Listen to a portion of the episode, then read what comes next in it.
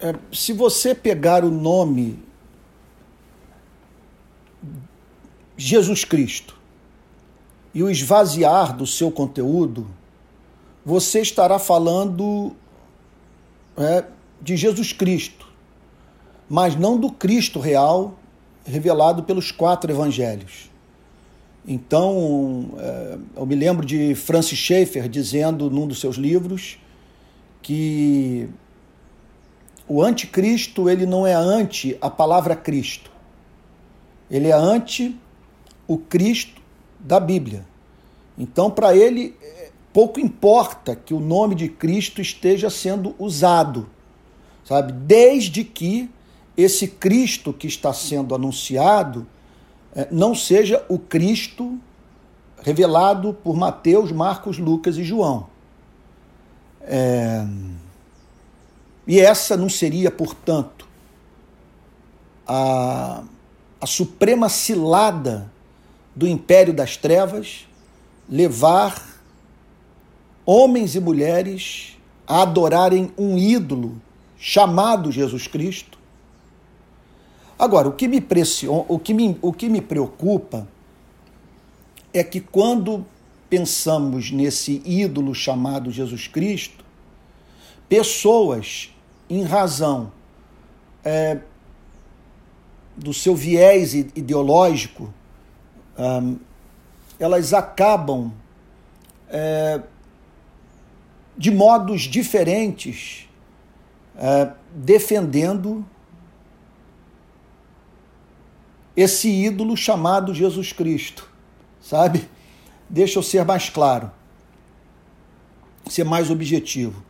Todos nós sabemos que há uma corrente do protestantismo brasileiro que tem a tendência de exaltar o Cristo Cordeiro em detrimento do Cristo Leão.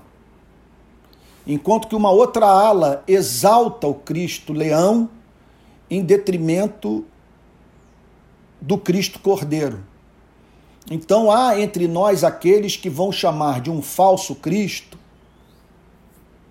o Cristo que chama heterossexu heterossexuais, homossexuais, negros, pardos e brancos, homens e mulheres, ricos e pobres, cultos e analfabetos, a se arrependerem dos seus pecados. Um Cristo que não incensa nenhuma classe social. Um Cristo que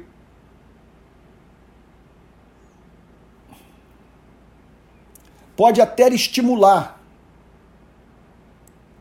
e como de fato eu creio que o faz, a defesa das minorias, as chamadas pautas identitárias, mas não ao, ao, ponto de deixar de dizer que os oprimidos precisam se arrepender dos seus pecados que eles podem ser e que eles podem ser opressores. Então, tentam desconstruir é, dessa proclamação é, acerca do, do Jesus das Sagradas Escrituras aquilo que poderíamos dizer que haverá de estar sempre presente na vida desse Cristo leão. Desse Cristo que chama os homens para o arrependimento, para abandonarem o seu egoísmo, desse Cristo que entra no templo e derruba a mesa dos cambistas. Ok?